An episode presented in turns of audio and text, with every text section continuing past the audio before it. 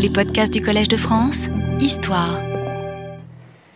Mesdames et messieurs, j'ai été amené la fois dernière à conférer une sorte de gloire posthume euh, inattendue à un corps militaire bien oublié des débuts de l'État ottoman, l'infanterie des Azab. Il faut que j'évite de faire la liaison puisque euh, le mot comprend un Ein, et donc ce n'est pas des Azab, c'est des Azab. J'ai insisté sur ce corps qui fut important au moins à la fin du XIVe et dans la première moitié du XVe siècle, pour ne plus être ensuite, comme je vous l'ai dit, qu'un corps auxiliaire au rôle secondaire. Mais ce corps était l'illustration d'une manière originale de se procurer des effectifs en abondance à un moindre coût pour l'État, une manière distincte à la fois de l'armée rémunérée par des concessions foncières de type Timar et d'autre part de l'armée de mercenaires esclaves d'origine étrangère de type janissaire. Avec les Azab, on répartissait, si vous vous en souvenez, la population urbaine, c'est-à-dire les foyers établis dans les différents quartiers d'une ville, en unités composées, par exemple, de 20 foyers. Sur ces 20 foyers, un foyer fournirait un combattant qui prendrait part à la campagne militaire en cas d'ordre de mobilisation, les 19 autres se cotiseraient en quelque sorte pour lui assurer une indemnité totale de 300 aspres, chacun contribuant, le règlement insistait là-dessus, proportionnellement à ses moyens. Le Trésor lui-même n'aurait ainsi à ajouter qu'un complément à cette indemnité de base cette solde étant apparemment versée en cours de campagne, ce qui était alors un bon moyen de stimuler le zèle des combattants. J'ai mis en évidence aussi les limites d'un tel système, son incapacité à produire les effectifs attendus en nombre, en qualité et en fiabilité souhaitable. Ce mode de recrutement et de rémunération n'en connaît pas moins dans les institutions militaires des débuts de l'État ottoman des applications allant bien au-delà du seul cas des Azab. Diverses autres composantes de l'armée sont constituées sur ces mêmes bases, avec toutefois des variantes dans les modalités d'application les Azab avaient, si vous vous en souvenez, cette originalité de provenir de la population urbaine. Et c'est essentiellement par des prélèvements sur les revenus urbains, par conséquent, qu'ils étaient financés. Dans les autres cas, au contraire, les hommes levés viennent des campagnes. Et c'est à d'autres paysans encore que l'État fera appel pour les entretenir. C'est sur ces bases que, dans les tout débuts de l'État ottoman, fut créé un autre corps d'infanterie dont les membres portaient cette fois le nom de Yaya. Alors, ce mot Yaya est un terme turc qui signifie que ces gens allaient à pied. Et donc, c'est bien d'une infanterie qu'il s'agit. Les informations sur l'apparition de cette institution sont très maigres, comme pour tout ce qui concerne les débuts de l'État ottoman. Il semble que chronologiquement, et je réponds là à une question qui vous vient peut-être à l'esprit, les Yaya aient précédé les deux autres corps d'infanterie dont nous avons déjà parlé, les Azab ainsi que les janissaires, que j'ai mentionné à de nombreuses reprises, mais que je n'ai pas encore traité. Quand ces deux derniers corps verront le jour, les Azab et les janissaires, et quand ils prendront toute leur importance, leurs prédécesseurs, les Yaya, subsisteront néanmoins, mais ils n'auront plus qu'un rôle de complément. D'autre part, dans cette même phase originelle, une cavalerie avait été également mise en place. Les membres en étaient appelés cette fois Muselem. C'est un terme arabe qui signifie exempt de quelque chose. En l'occurrence, comme nous allons le voir, ils étaient exempts de certains impôts. Ces derniers venaient quant à eux en complément de la cavalerie principale que formaient, comme nous l'avons vu il y a déjà quelques semaines, les Sipahis dotés de Timar. Yahya et Muselem étaient le produit d'un système assez compliqué et délicat à faire fonctionner, comme vous allez pouvoir en juger. Un système dont l'origine ne peut guère être précisément établie dans l'état actuel des connaissances. Tous étaient des paysans, mais appartenant à deux catégories nettement distinguées, réunies au sein de cellules appelées Odjak. Odjak est un terme qui signifie littéralement foyer, là où on fait brûler du feu. Chaque cellule comprenait un certain nombre de yaya et ou de muselem, dits combattants. Et on employait pour les caractériser le terme d'eshkunju, un terme turc dans lequel on retrouve le radical esh qui apparaît dans le verbe eshmek, par exemple, en turc, et qui signifie à l'origine galoper. Et de là, euh, plus largement, aller à la guerre, que ce soit d'ailleurs à cheval ou à pied. Donc, des yaya et des muselem eshkunju, c'est-à-dire combattants. Pour ce qui est des muselem, on les appelle aussi quelquefois, ceux qui combattent, euh, dans euh, certaines sources, Bash muselem, c'est-à-dire des muselem principaux en quelque sorte. De cette première catégorie d'éléments effectuant un service militaire, se distinguait au sein d'un même Odjak une seconde catégorie composée cette fois de simples paysans à qui on demandait seulement de participer financièrement à l'entretien des premiers. D'après les quelques données quantitatives disponibles, le nombre d'individus combattants au sein d'un Odjak variait selon les régions d'Anatolie. En général, six ou sept. Six ou sept sont combattants au sein d'un Odjak. Mais dans d'autres cas, ce seront quatre ou cinq, par exemple pour les Muselem de la province de Teke, qui correspond à la région d'Antalya, n'est-ce pas, au sud-ouest de euh, l'Anatolie. Ailleurs, dans la région de Hamid, qui est un peu plus au nord, qui correspond à la zone autour de la ville d'Isparta, c'était huit ou neuf.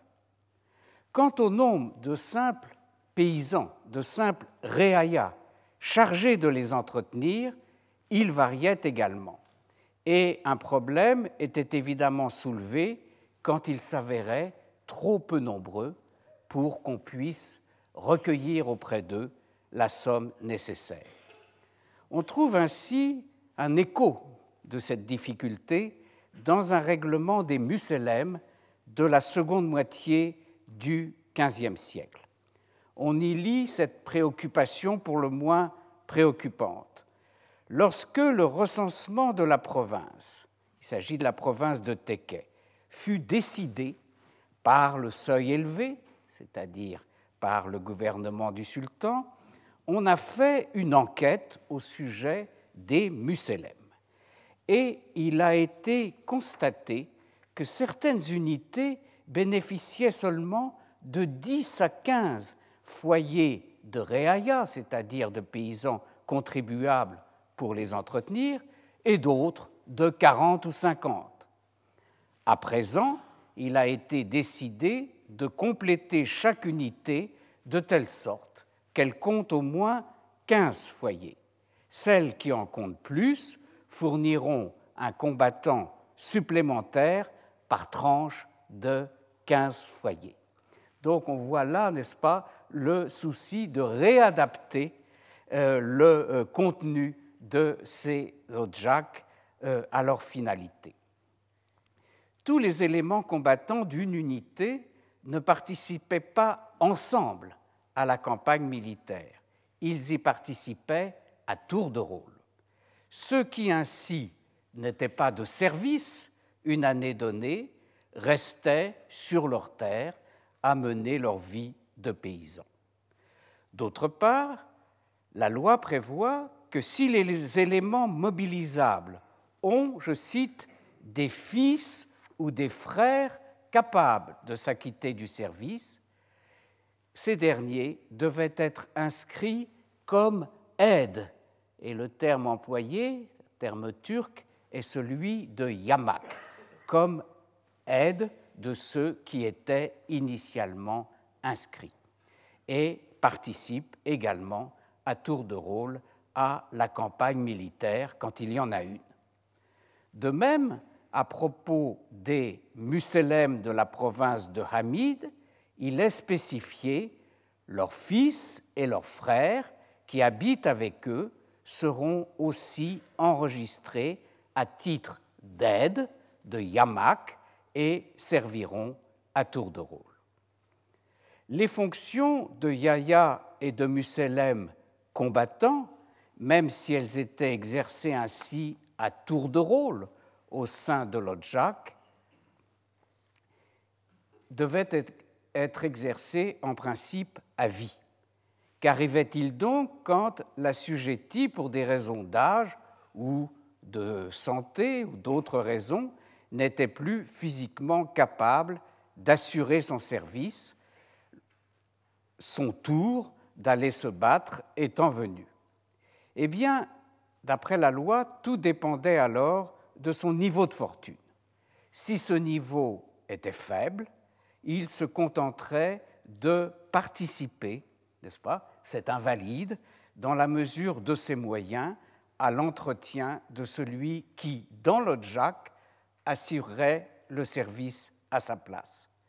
Si au contraire, on avait affaire à un individu riche, dit le texte, et euh, tous ces règlements, n'est-ce pas, euh, nous mettent en évidence la différenciation sociale qui pouvait, et des, des, niveaux de fortune plus précisément, qui pouvaient exister au sein de ces communautés rurales. Eh bien donc, si l'invalide, ne pouvant pas assurer lui-même son service, était quelqu'un d'aisé, ce dernier devait acquitter une somme compensatoire qu'on appelle bedel akchesi, c'est-à-dire l'argent de remplacement. Ces dispositions s'appliquaient dans la mesure où cet assujetti défaillant n'avait pas de fils en état de le remplacer. De même, au décès d'un de ces yaya ou musélem combattants, il revenait à son ou à ses fils de prendre sa place. Selon une loi ancienne, énonçait le règlement, les fils de Yahya et de Musélem seront également Yahya et Musélem. Ainsi, ce statut particulier au sein des communautés rurales était un statut en principe héréditaire. En l'absence d'héritier, la tenure, c'est-à-dire l'exploitation agricole du défunt, passerait à quelqu'un d'autre qui recueillerait du même coup ses obligations militaires. L'institution reposait en effet, comme vous voyez, sur un système de compensation. Des avantages fiscaux et matériels étaient supposés compenser le manque à gagner et les frais occasionnés par le service rendu à l'État. Quel était en effet le statut fiscal du yaya ou du musellem combattant, ainsi que je les ai définis? Ce statut était en réalité variable, d'abord selon qu'il détenait une tenure spéciale particulière de Yaya ou de Mucélène, ou au contraire une tenure ordinaire de simple raya entrant dans le timar d'un sipahi. Il existait en effet des tenures spéciales de Yaya et de Muselem que le règlement désigne dans le cas des Yaya par le terme, d'ailleurs fort explicite, de Yaya Lek, c'est-à-dire terre de Yaya. Ces tenures ne pouvaient en principe être ni vendues, ni être attribuées à un paysan ordinaire. Elles avaient le grand avantage d'être exemptes de toute taxe, qu'il s'agisse de la dîme sur les céréales, sur les vignes ou sur les moulins, et même de la taxe sur les moutons. Comme le dit le règlement, les détenteurs de ces tenures à statut privilégié n'ont pas à déclarer le nombre de leurs moutons. Voilà qui est un avantage, n'est-ce pas, toujours très apprécié. En revanche, pour ceux des Yaya et des Musselem qui détenaient une tenure ordinaire de paysans, l'exemption n'était pas totale et par conséquent l'avantage fiscal en compensation du service rendu nettement moins intéressant. Voyez, il y avait une inégalité euh, fondamentale. Cela était redevable aux Sipahi, sur le timar duquel il se trouvait, d'abord d'une sorte de droit d'occupation du sol, ainsi que de la dîme sur les céréales, dont les autres étaient exemptés. En revanche, ils étaient exempts eux aussi, ne perdaient pas tout malgré tout, de la taxe sur les moutons, et ainsi que du droit de pâturage qui allait avec, ainsi que de toutes les taxes extraordinaires auxquelles étaient soumis les simples paysans, et notamment les taxes extraordinaires levées en cas de campagne militaire. Quant aux paysans non combattants, qui étaient rattachés à un Jacques comme simple contribuable, ils devaient acquitter à celui ou à ceux des Musselem ou des Yaya qui participaient à la campagne une somme d'argent désignée comme pour les Azab, si vous vous en souvenez, par ce terme difficile à un peu difficile à prononcer, de Hartschluck, c'est-à-dire de frais de route, d'indemnité euh, pour la participation au combat. Il semble, d'après les indications que nous avons, qui ne sont pas toujours très claires, que euh, le montant moyen de l'indemnité que chacun devait accorder à celui qui irait au combat était de 50 aspres. Mais certains textes mentionnent le chiffre de 55 aspres et d'autres textes encore, mais probablement que ça variait selon les régions, euh, mentionnaient des contributions en fonction du niveau de fortune des contribuables, ce qui correspond, comme nous l'avons déjà dit, à un cas de figure fréquent dans la fiscalité ottomane. Nous l'avons déjà rencontré pour les frais de route des Azab, et c'est, disons, un modèle de prélèvement inspiré de celui de la jizya, de l'impôt personnel des non-musulmans, tel qu'il est fixé par la sharia. C'est-à-dire qu'il y a trois taux selon le niveau de fortune du contribuable. On lira ainsi à propos des Musselem de la province de Hamid, dont j'ai déjà parlé, la région d'Isparta, En cas de départ pour la campagne ou pour un autre service, le musélem qui part percevra des riches, 50 à 60 aspres, des gens moyennement fortunés, 30 à 40 aspres, et des pauvres, enfin pas si pauvres que ça, puisque tout de même on peut leur demander une contribution, 10 à 20 aspres à titre de frais de route. Il semble néanmoins que dans ce cas, comme dans d'autres exemples présentés par la fiscalité ottomane, dans un second temps, après avoir émis cette réglementation prévoyant trois taux, on passe dans la pratique à un taux unique, et ce taux unique n'est jamais le plus bas des trois, mais est au contraire proche du plus élevé des trois. Dans une autre province, celle de Teke, que j'ai déjà citée également, la règle avait été la suivante le musélem de service percevait, je cite, de chaque foyer de Réaya 40 ou 50 aspres et servait dans l'armée. Ce versement dispensait les réayas, les contribuables concernés, de devoir acquitter ces taxes extraordinaires qu'on appelait avaris divaniye, et c'est-à-dire donc des impôts extraordinaires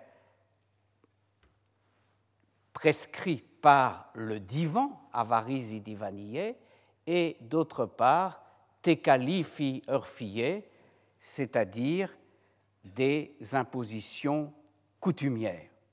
C'est donc sur ce point que les membres des Hodjak de Muselem et de Yaya, dont le rôle était un rôle de contribution fiscale uniquement, c'est sur ce point par cette exemption des avaries d'Ivaniye et Tekalif et Orfiye qu'il bénéficiait d'une certaine compensation, n'est-ce pas, euh, du service qu'il rendait par ailleurs. D'autres dispositions étaient prévues pour ceux des Yaya et Muselem combattants qui, une année donnée, n'étaient pas de service puisque c'était, comme je l'ai dit, à tour de rôle. Et donc, cette année-là, ils restaient chez eux.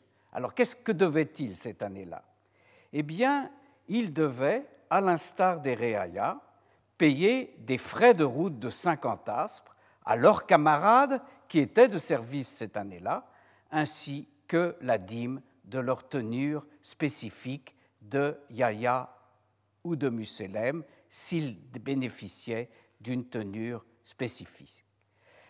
Mais un article du règlement nous indique cependant que les combattants d'un même Odjak pouvaient, je cite, se mettre d'accord entre eux, de leur plein gré et par libre consentement, dit le texte, pour ne rien percevoir entre eux dans ces cas-là. Dans un tel cas, le combattant de service assume lui-même ses frais de route sans contributions provenant de ses camarades. Il peut arriver également que, en cas de nécessité, euh, disent les textes, allusion donc ce cas de nécessité à une pression plus forte des autorités dans la, mobilisation de cette sorte de combattants, plusieurs membres d'un Odjak soient appelés simultanément à participer à la campagne, trois ou quatre, dit le texte. Dans un tel cas, ils se partageront à part égale le revenu fiscal de leur tenure spécifique et les 50 aspres perçus de chacun des réayas assignés à leur. Voilà donc les principes généraux, pas très simples comme vous pouvez en juger, euh, et qui étaient modulés selon les régions et selon les circonstances.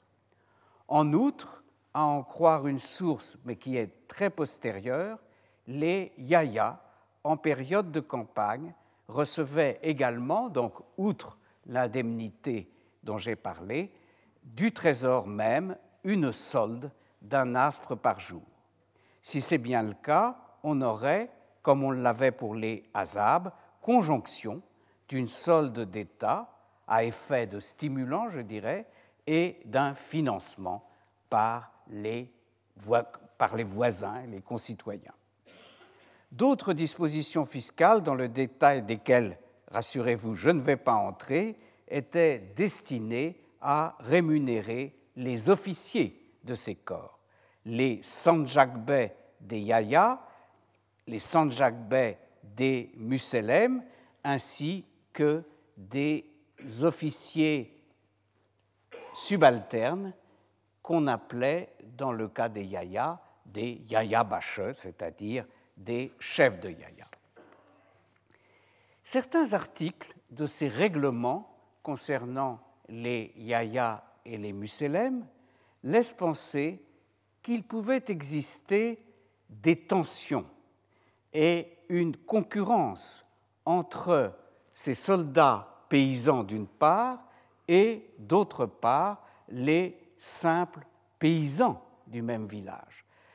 Tension et concurrence dans le partage du terroir de ce village entre les tenures des deux catégories. Un article stipulait ainsi Personne n'a le droit de, protester, de que la tenure d'un yaya ou d'un muselem dépasse les normes.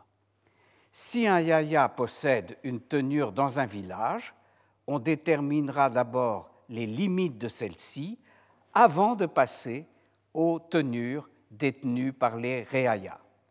On accordera aux yaya et aux muselem une bande d'un une unité de mesure qui correspond à peu près à 1000 mètres carrés, autour de leur tenure si celle-ci se trouve dans un endroit désert. Ils ne pourront pas, prétendre à plus, dit euh, le règlement.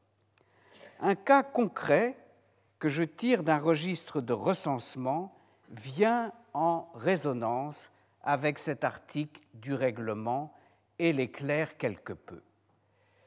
Lors du recensement de la province qu'on appelle la province de Huda-Vendigar, qui correspond à la région de Bursa, de Brousse, en Anatolie, un sipahi avait porté plainte devant la commission de recensement, accusant un muselem d'avoir cultivé des terres appartenant à son timar, ce qui portait atteinte à ses revenus, puisque, comme je vous l'ai dit, la tenure du muselem était exempte de la dîme et des autres taxes. La Commission procède alors à la mesure de la tenure du Muselem, puis à celle des terres du Timar. Elle décide d'accorder 105 denumes,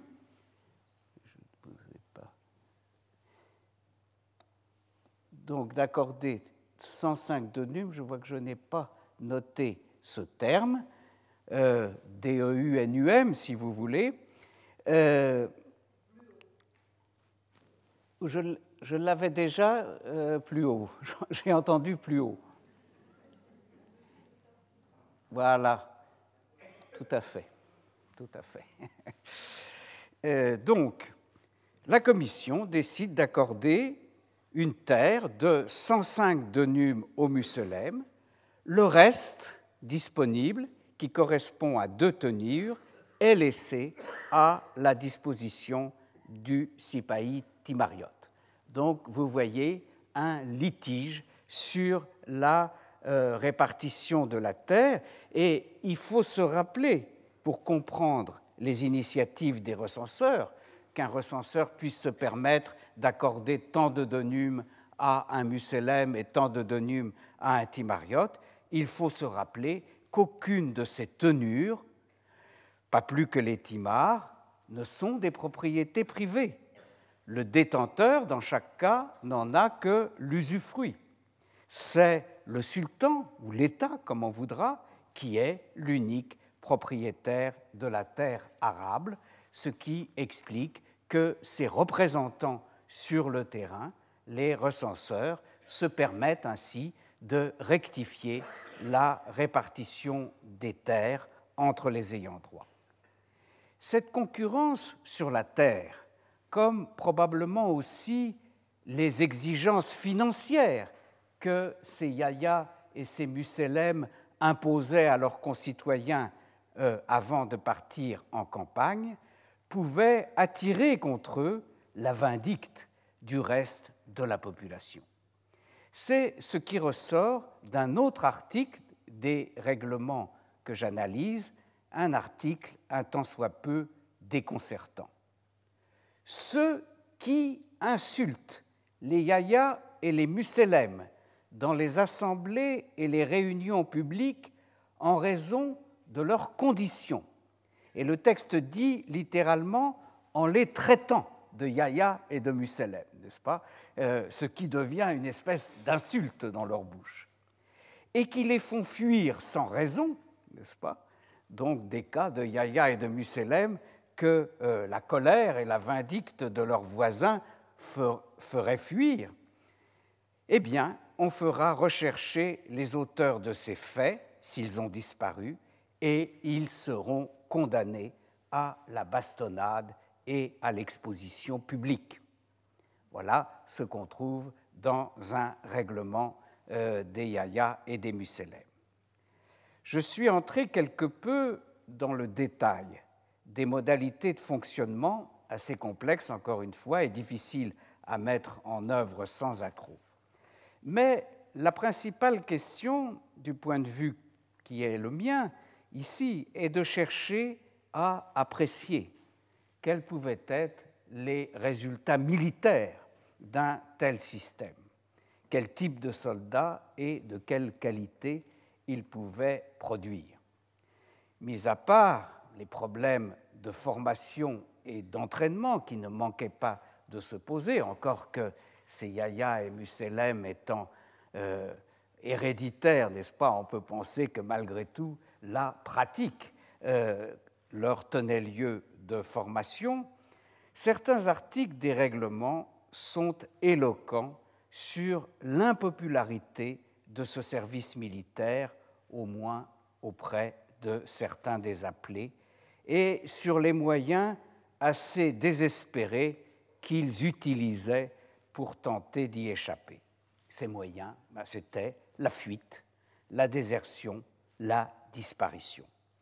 Les fuyards devaient bien entendu être recherchés, disent les autorités, ramenés sur leur terre et, le moment venu, contraints à accomplir ce service militaire auquel ils avaient tenté d'échapper.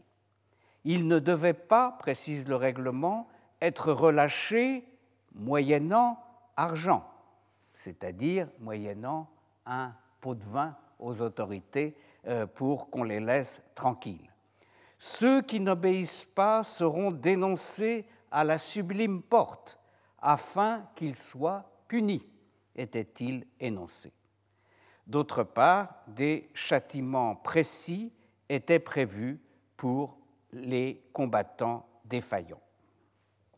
Le yaya qui se présente avec du retard en cas de campagne ou pour tout autre service, dit le texte. Et je vais revenir dans un instant sur ces autres services qui étaient également demandés aux yaya et aux muselem. Eh bien donc, celui qui se présente avec du retard en cas de campagne ou pour tout autre service aura la barbe coupée on s'en tiendra cependant là, euh, dit le texte. On ne percevra pas d'amende après la punition. Euh, en revanche, la désertion était de beaucoup plus graves conséquences, surtout s'il y avait récidive. Le yaya qui a déserté à plusieurs reprises, dit le règlement, soit qu'il quitte le service avant la fin, soit qu'il s'enfuit en cours de route, sera exécuté. Si ce n'est pas un récidiviste, on se contentera de lui fendre le nez ou on lui coupera l'oreille. Toutefois, des mesures aussi extrêmes et aussi cruelles ne devaient pas être prises sans la participation d'un cadi, c'est-à-dire d'un juge en titre supposé assurer la régularité de l'opération et qu'il n'y ait pas d'abus dans ces châtiments euh, infligés aux déserteurs. L'enquête sur le yaya déserteur sera faite sous le contrôle du cadi, était-il spécifié. Mais, quoi qu'il en soit, une sévérité extrême était de rigueur. On ne le laissera pas partir moyennant le versement de quelques aspres, était-il précisé, probablement parce que c'était en fait ce qui se passait dans la plupart des cas euh, et que sur place au moins les différentes parties y trouvaient leur avantage. Quoi qu'il en soit, comme pour les Azab et même plus vite que pour les Azab, le système se révéla inopérant, impropre à fournir des corps de combattants performants. Il semble que dès le début du XVe siècle, donc sensiblement avant les Azab, les Yaya et les Musélem aient perdu leur rôle combattant. Ces deux corps subsistent avec les modalités de fonctionnement que j'ai décrites, mais comme de simples unités auxiliaires réduites à des tâches subalternes.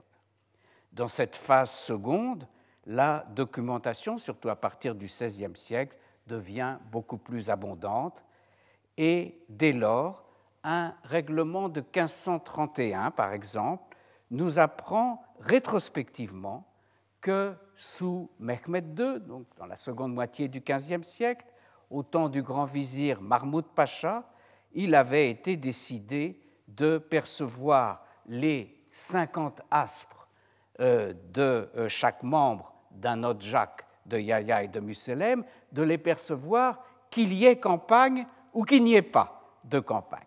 C'est-à-dire que le grand vizir de Mehmed II, étant donné les besoins de liquidité monétaire qui étaient celles du trésor, euh, qui étaient euh, ceux du trésor à cette époque, ce euh, Mahmoud Pacha avait transformé ce qui était une contribution extraordinaire en une contribution permanente.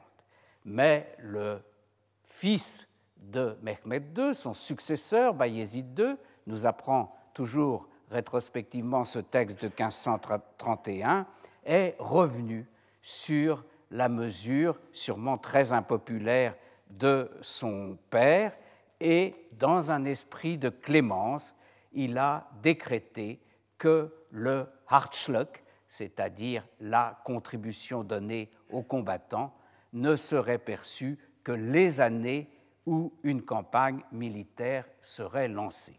Et comme sous le règne de Bayezid II, peu de campagnes militaires furent lancées, par conséquent, la pression fiscale de, cette origine euh, a dû se ralentir. Je vous signale enfin que en Roumélie, c'est-à-dire dans la partie européenne de l'Empire, on employait un autre terme pour désigner les yaya, un terme d'ailleurs synonyme, on les appelait les yuruks, et euh, si on rapproche ce mot du verbe yurumek, qui veut dire marcher, aller à pied, là encore, ce sont ceux qui vont à pied, c'est une infanterie.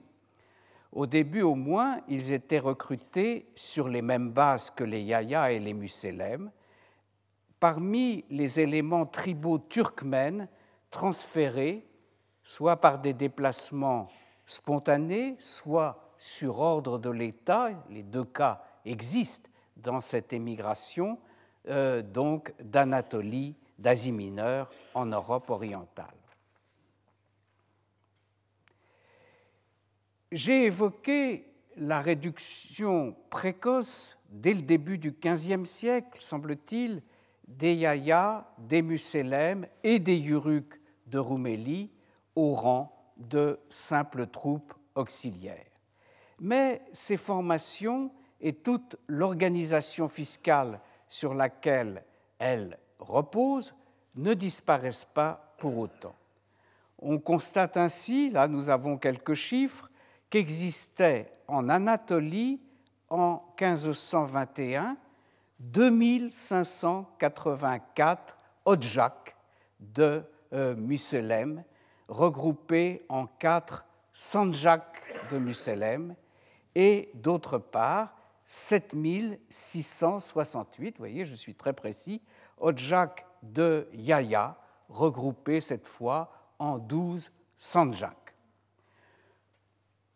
Ça, ce sont donc des chiffres pour 1521. Nous avons également quelques chiffres pour 1552, donc une trentaine d'années plus tard, 1377 Odjak de Yuruk et 810 de Muselem pour la Roumélie, pour la partie européenne.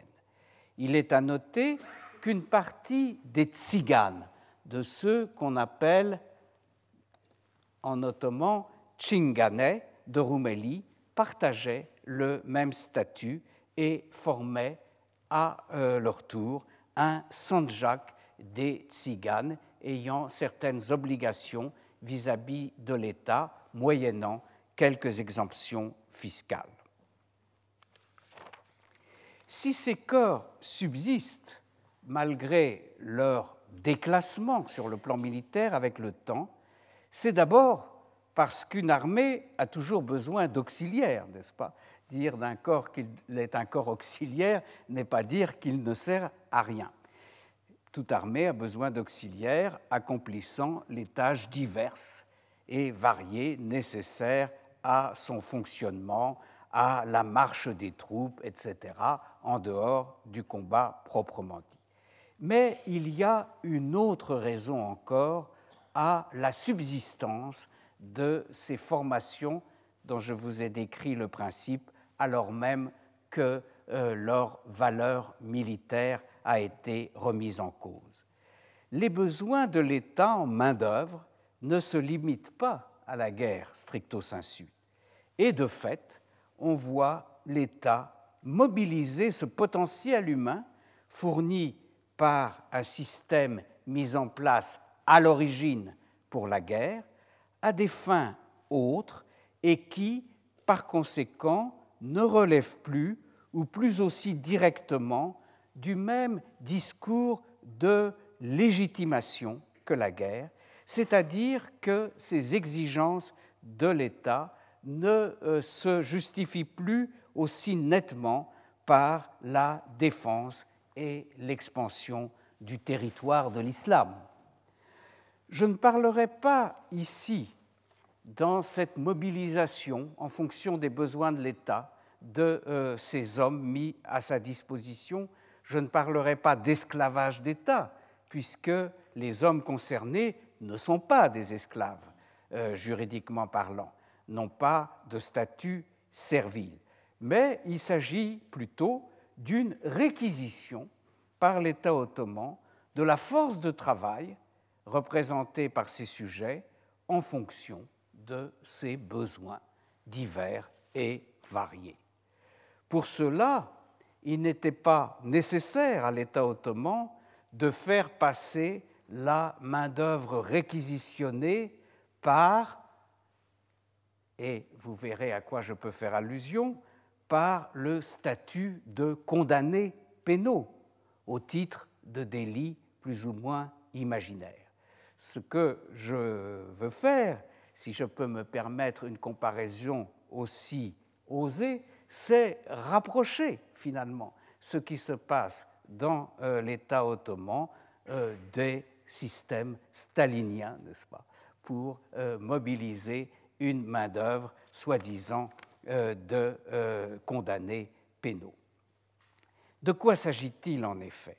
Eh bien, parmi les tâches qui ne sont qu'indirectement militaires ou qui ne sont que paramilitaires dans un sens très large, affectés à ces corps, au Yaya et au Muselem, on relève bon, des missions de police comme la surveillance de lieux de passage, notamment la surveillance des défilés, des derbent, comme on les appelle, mais aussi des travaux de force d'une pénibilité certaine, comme la participation au chantier de réparation des forteresses, l'extraction du goudron nécessaire à l'entretien des galères, ou encore la fonderie de euh, boulets de canon sur le site des mines.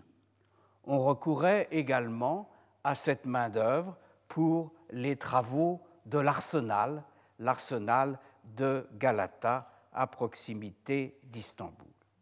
On lira par exemple dans un ordre adressé au, je cite, Cadi où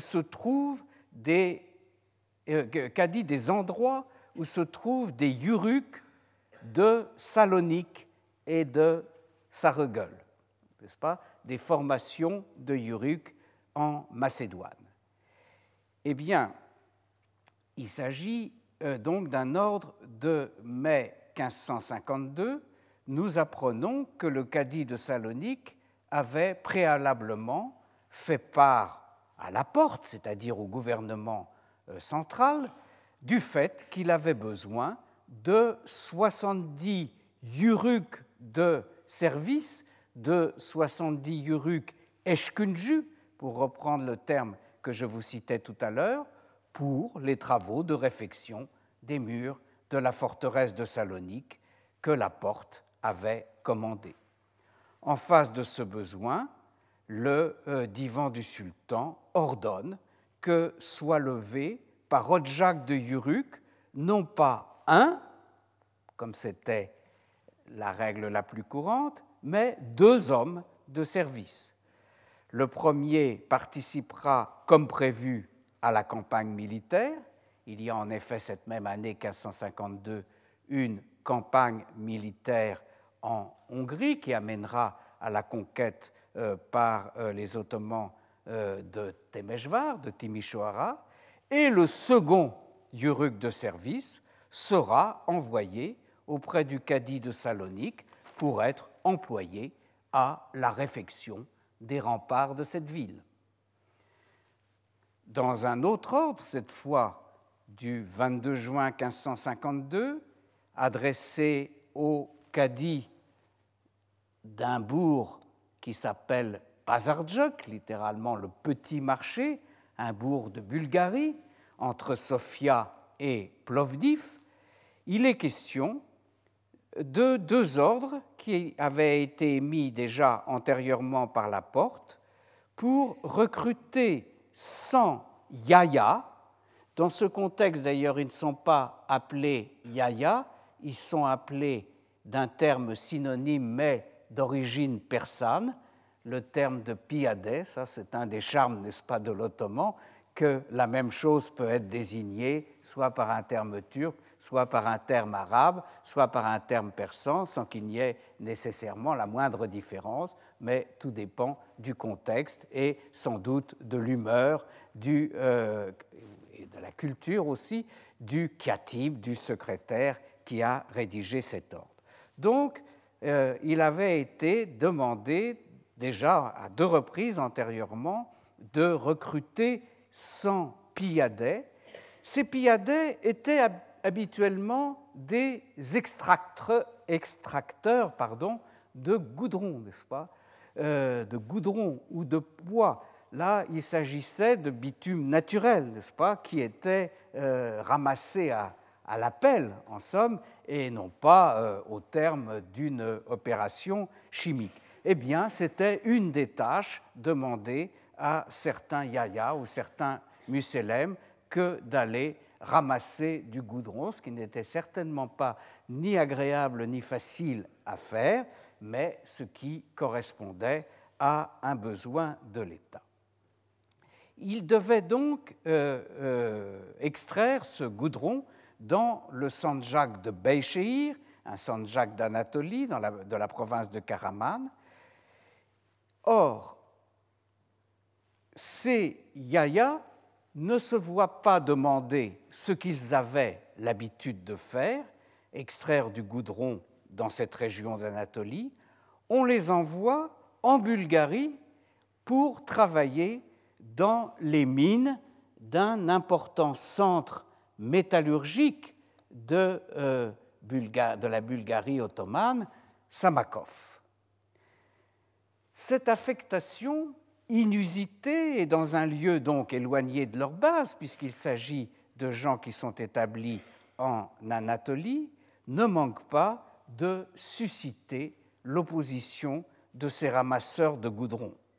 Selon le rapport du cadi de Pazardjuk, ou bien ils ne se sont pas rendus là où ils avaient été convoqués, c'est-à-dire à Samakov en Bulgarie, ou si tout de même ils s'y sont rendus, il semble que certains s'y soient rendus, ils n'y sont pas restés, mais ils se sont enfuis rapidement.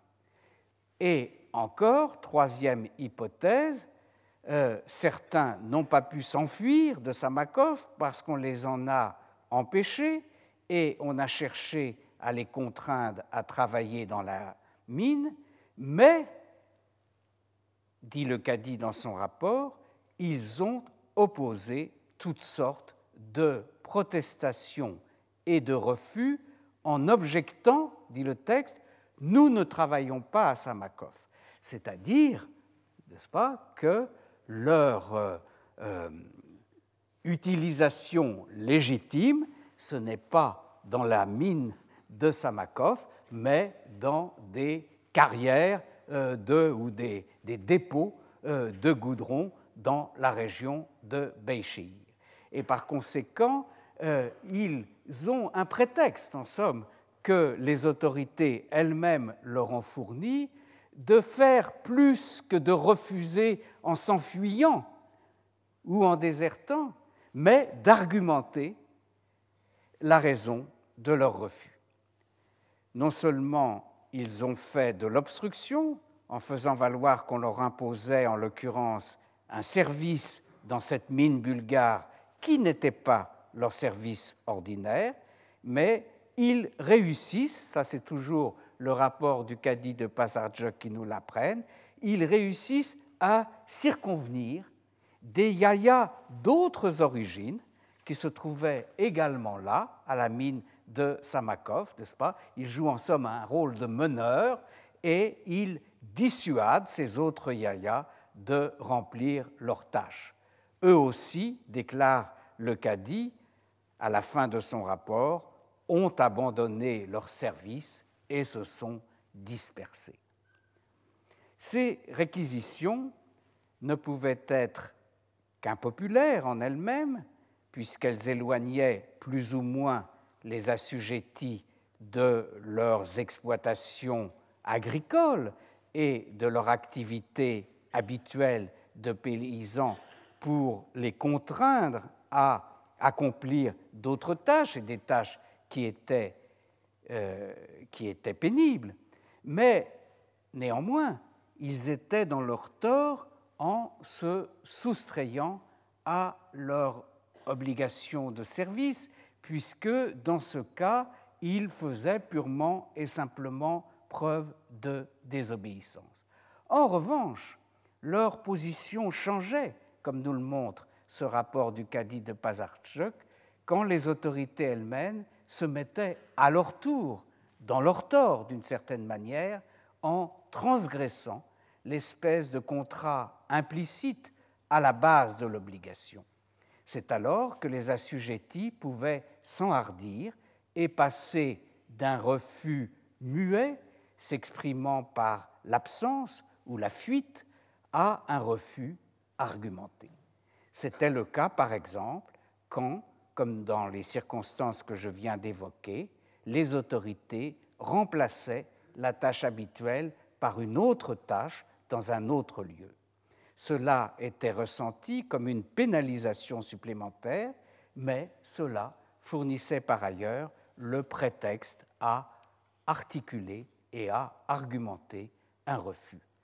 Un autre document analogue, encore plus probant, me semble-t-il, plus éloquent euh, pour euh, illustrer euh, mon raisonnement, il s'agit de nouveau de Yaya, dont la tâche habituelle est d'extraire du goudron, là encore, dans la région de Seyut, une région du nord-ouest de l'Asie mineure, qui se trouve être d'ailleurs euh, incidemment le berceau de euh, l'État ottoman. Mais ceci n'a rien à voir avec notre sujet.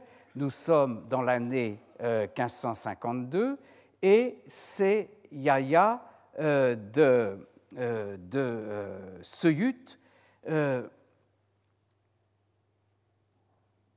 ont reçu l'ordre de ne pas ramasser de goudron cette année-là, mais de travailler à la place à la fonderie établie dans les mines de Biledjik en Asie mineure. Donc, voyez, il y avait là une première anomalie, d'autant plus grave qu'elle a été accompagnée, comme on va le voir, d'une seconde irrégularité de la part des autorités, plus manifeste encore. Dans ces conditions, le dossier est en quelque sorte suffisamment solide pour inciter les yayas victimes à faire quelque chose qui tout de même euh, peut nous paraître assez extraordinaire, assez inattendu par rapport à l'idée que nous, nous pouvons nous faire des rapports entre l'État ottoman tout-puissant et euh, ces euh, malheureux yayas de Seyud. Eh bien, comme ils estimaient qu'on leur avait fait tort, ils se rendent à Istanbul, au, à la porte, c'est-à-dire au palais du sultan, et ils y présentent une plainte. À présent, euh, les dénommés, on a euh, les noms de, euh, des différents représentants, n'est-ce pas, de ces yayas qui se plaignent. Donc on nous donne leur nom, Mustapha, fils de Younous, Ibrahim, fils de Issa, Emre, fils de Rejeb, etc. Je ne vais pas tous les citer. Au total, neuf personnes, originaires de quatre villages différents, se sont présentées à la porte du sultan et ont fait savoir ce qui suit. Jusqu'à maintenant, notre service consistait à extraire du goudron, mais comme cette année, il n'y a pas besoin de goudron, ce qui est d'ailleurs assez étonnant puisqu'il y a une campagne navale qui est menée cette année, il a été ordonné que nous travaillions dans la fonderie à Biledjik. Alors que ceux d'entre nous qui étaient de service étaient en train d'y accomplir leur tâche. Voici donc, dans un premier temps, ils ont accepté malgré tout ce changement d'affectation mais une goutte d'eau va faire déborder le vase, comme vous allez le voir. Voici, donc alors qu'ils étaient en train d'accomplir leur tâche, voici que ceux d'entre nous qui n'étaient pas de service ont été également contraints de venir travailler à la fonderie. Donc, ils n'insistent pas sur le fait qu'on leur a donné une autre affectation, puisque un autre abus, en somme, est venu s'y ajouter, le fait que cette année-là, on mobilise des gens qui normalement n'auraient pas dû être euh, de service. Et donc, c'est ce qui leur donne euh, l'audace d'aller se plaindre à la porte. Et la porte leur donne raison. Effectivement, euh, euh, l'ordre du sultan dit que euh, leur réclamation est justifiée, on ne devait pas mobiliser plusieurs Yaya et Muselem de service cette année. Voilà donc une illustration à la fois de ce qu'est devenu de ce que sont devenus ces deux corps dont je vous ai parlé aujourd'hui. En réalité, ils rendent des services à l'État, mais l'État est malgré tout euh, obligé de se tenir, ce qu'il ne fait pas toujours, euh, à euh, certaines règles pour que, au moins, cette institution qui a évolué avec le temps puisse euh, fonctionner. La prochaine fois, qui sera aussi, je vous le rappelle, mon dernier cours euh, de euh, cette année euh, au collège, nous envisagerons le dernier des corps non serviles, non esclaves de l'armée ottomane, telle qu'elle fonctionne au XIVe et XVe siècle, en parlant des faiseurs de raids, des Zakenje, et comme le principal but de ces faiseurs de raids était de capturer des esclaves, euh, nous serons tout naturellement amenés à évoquer euh, cette armée servile dont je traiterai plus abondamment et plus précisément l'année prochaine. Je vous remercie. Retrouvez tous les podcasts du Collège de France sur www.collège-de-france.fr.